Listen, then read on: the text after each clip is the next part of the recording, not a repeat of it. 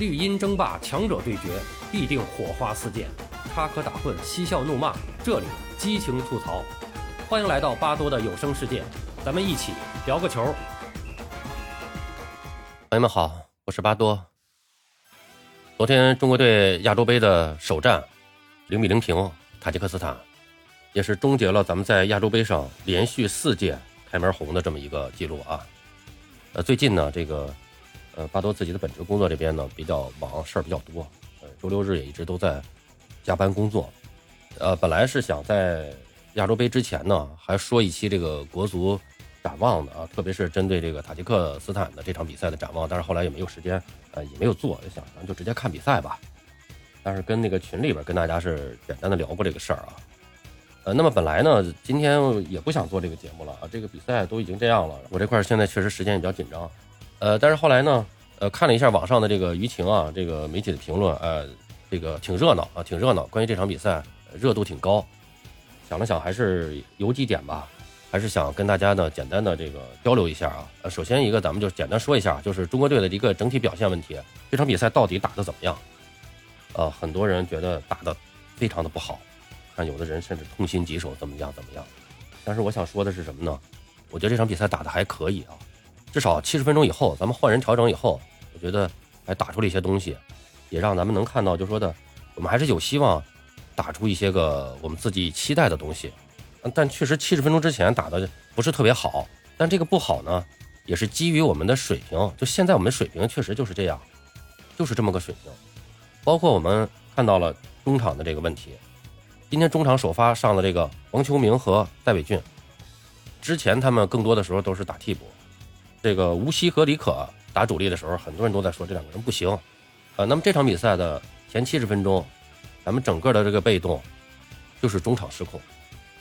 其实这时候我们就能看得很清楚，王秋明和戴伟俊两个人打首发，其实都非常努力，都非常努力，但是对中场的掌控可能还不如那两位。当然，吴曦是受伤，他也打不了。那本身王秋明呢，他也不是一个组织进攻型的球员啊。我说了，这个不是球员不努力，是球员就这个水平。戴伟俊的问题呢？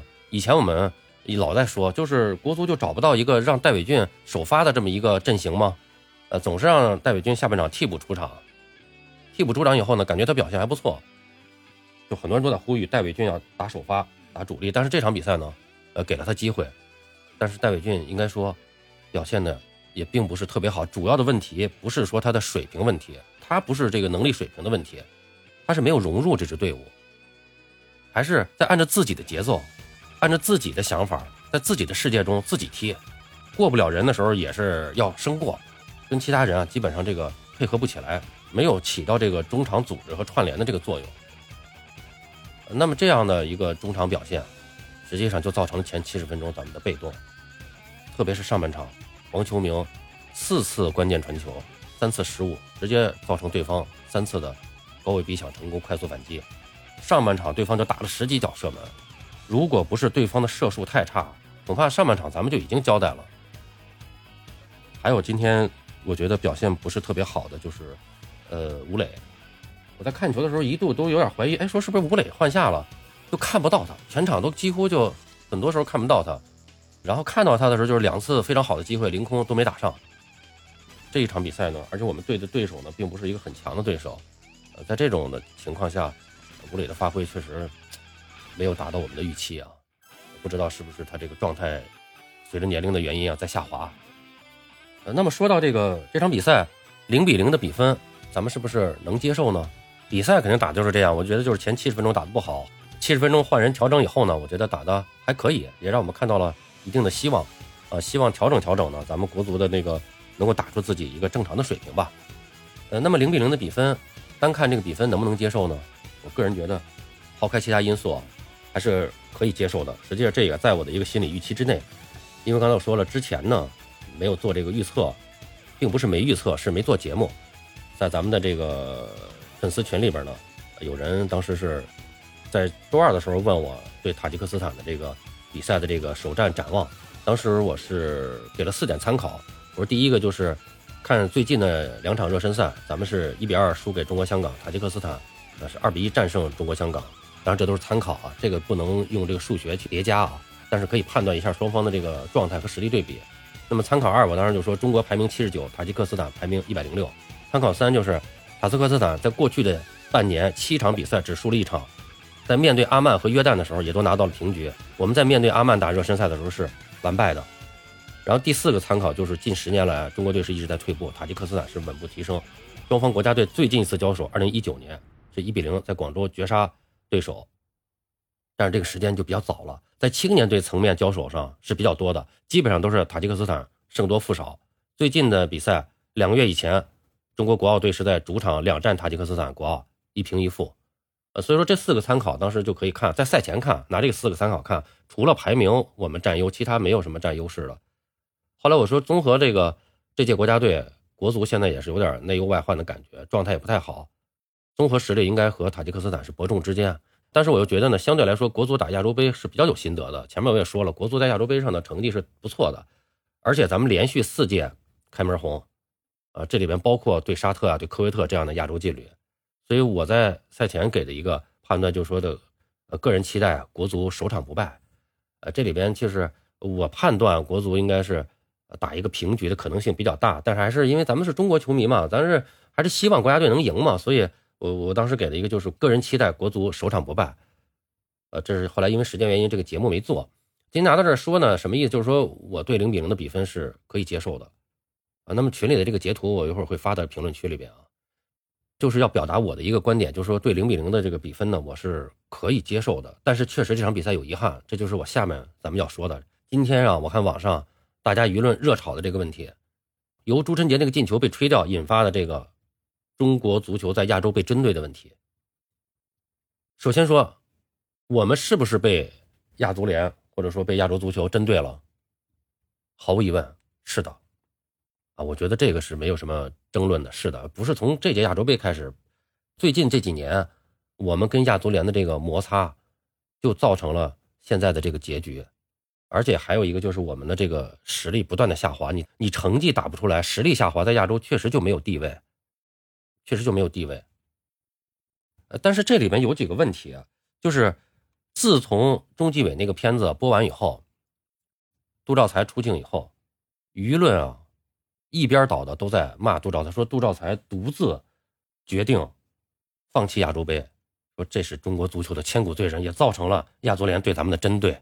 关于这次亚洲杯的改地儿，前面的节目我也说过，亚洲杯没能如期在中国举行这个事儿。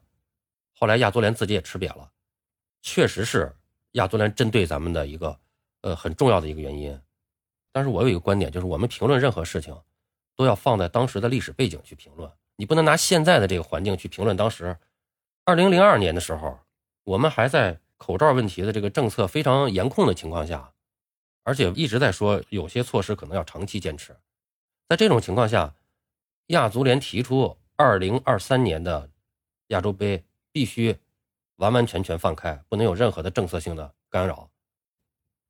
别说杜兆才了，我觉得总局的局长也当时也不敢就确定，就完全就答应说没问题，我们可以放开。谁能放？那都是中央层面定的政策，那是我们的国情，谁能在二零二二年的时候就做出这个决定啊？我们想想，二零二二年年底卡塔尔世界杯的时候，当时我一个半月做了六十期节目，为什么？因为当时居家办公在家呢。没上班，基本上有时间看球，有时间做节目。那个时候口罩问题多严重，所以才有了这个后面这个这个亚洲杯，是我们放弃也好，是人家坚持不退步也好，总之这个事情后来就形成了这么一个局面。但是后来延期，为什么延期？延期是人家后来跟卡塔尔谈的，人家卡塔尔就要求你让我来接办，那我这个是吧？我还有一个筹备的问题，我时间来不及，最后亚足联没办法，只能因为只有。卡塔尔有这个条件，中途接手，所以人家把这个时间推到了这个二四年，亚足联也只能接受了。所以我觉得，就是说，我们确实是因为这个事儿受到了亚足联的针对，但是不是这个事儿，就现在所有的人我看都在集中的把这个事儿，就是说的这骂杜兆才，我觉得也没必要。是不是他的事儿？他的事儿有他的事儿，这个事儿呢，我觉得不是他最主要的问题，这是一个观点啊。当然，被针对不只是这一个事儿了，还有这个。我们对亚冠的这个态度啊，等等，还有好多事儿。但最主要的还是我们这个实力不行。我们没有实力，球队水平不行。然后我们在亚足联，从主席到副主席以及各个部门的这个委员会里边，都没有我们的人，基本上都没有我们的人，实权派就更没有了。所以说，这些都是我们被针对的一个原因。那么具体到这场比赛，具体到朱晨杰这个球，是不是也是被裁判黑的呢？我觉得也是。这个球后来我看好多人也在说，我也反复的看了一下，就是最后现场，包括后来那个他们给出的那个现场那个英文的那个解说，也是解释的，就是说，呃，看了 VR 以后，是以这个蒋观泰站的位置，首先一个他越位，而且是在越位位置干扰对方的防守队员，有可能起跳进行解围的这种，有可能干扰对方的防守行为，以这种原因吧，就把他给把这个球给吹掉了。那反复看这个录像呢，我觉得这个理由是成立的，是成立的。但是，但是啊，这种情况恐怕一百次九十九次都不会怕，一百次九十九次都不会被取消掉，都会是认为一个很正常的一个好球。那么就是因为人家确实是裁判有点针对我们，因为不光是这一个球，包括后面的那个对方的应该还有红牌呢，击打张琳芃的那种红牌啊，还有这个跟张玉宁的这个。五五波的一个对抗啊，都判的是咱们犯规很多很多。这场比赛都能看得出来，裁判是比较针对咱们的。但是我看还有很多资深的媒体评论员都一口咬定，这个就说这个无中生有，他说什么完完全全没有越位行为，没有这个干扰对方的呃队员行为。我觉得这个说的也不客观，也不能睁眼说瞎话。确实，蒋光太是越位了，也确实站在那条线路。当然了，就是不挡着他，咱们那个球那么近的距离。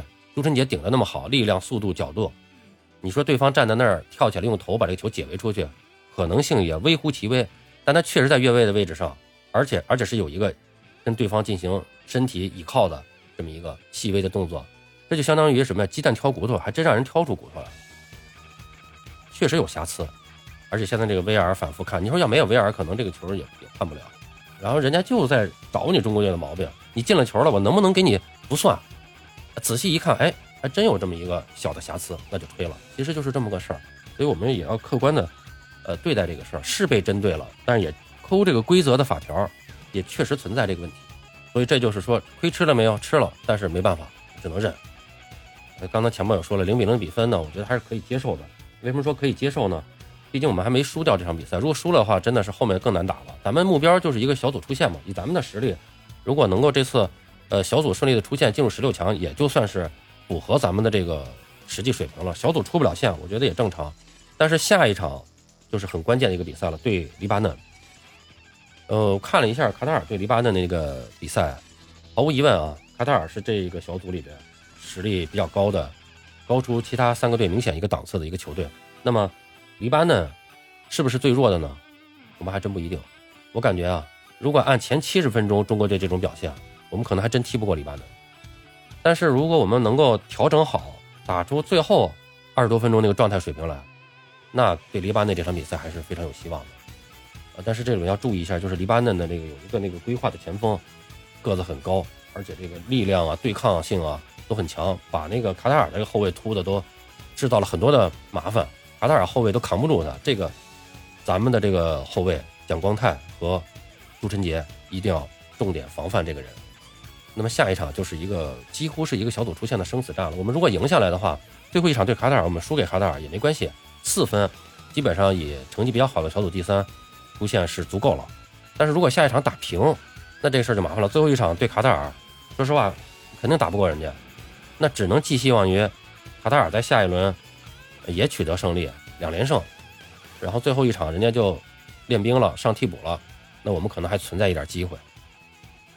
啊，所以说我觉得，如果想小组出线，下一场对黎巴嫩是必须要拿下的。好了，朋友们，今天咱们就聊到这儿，感谢您的收听。您有什么想和巴多交流的，咱们评论区见。欢迎收听、订阅、评论、转发，我们下期再见。